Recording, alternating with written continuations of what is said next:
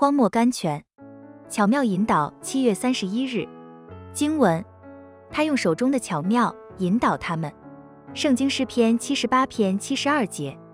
当你前面的道路不明显的时候，你就应当将你的判断力完全让位给圣灵，求他为你封锁每一扇别的门户，只剩下那扇合宜的。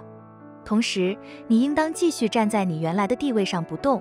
如果你没有得到清楚的指示，就当把你所在的路径算为神的旨意。当你在长廊上行走的时候，你就要看见神行在你的前面，封锁了许多你愿意进去的门户。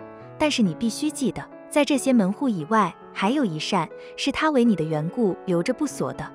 打开来，走进去，在那里你要面对面看见一道充满机会的河流。比你在最欢乐的梦中所想象的更阔、更深，并且是直通大海的。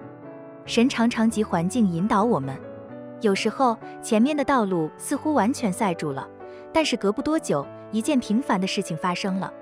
这件事情对于别人也许算不了一回事，但是对于信心敏锐的眼睛却能示意不少。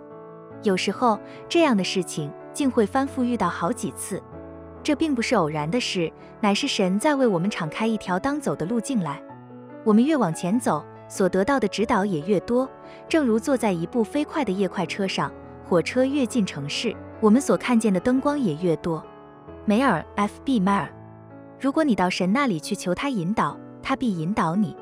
但是他绝不会因为要安慰你对他的不信或半信，便将那张图表他在你身上的旨意拿出来给你看的。他只指导你一条路，如果你高高兴兴、向向信信地往前行去，他就要在指导你前面的路径。普秀纳尔 （Horace Bushnell）。